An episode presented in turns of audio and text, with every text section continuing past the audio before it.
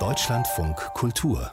Hörspiel ich glaube, wir sollten erst mal erklären, was wir hier eigentlich machen, was wir vorhaben im Book of Songs. Du hast Gedichte ausgesucht, Gedichte jüngerer europäischer Autoren.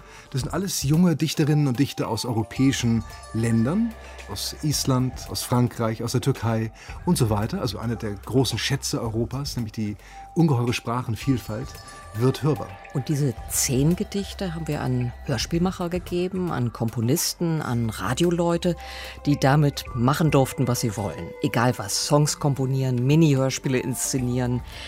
Hauptsache, die Texte klingen. Book of Songs. Der Lyrik-Podcast mit Jan Wagner von Deutschlandfunk Kultur. Ich bin Sabine Küchler und du, Jan Wagner. Das stimmt.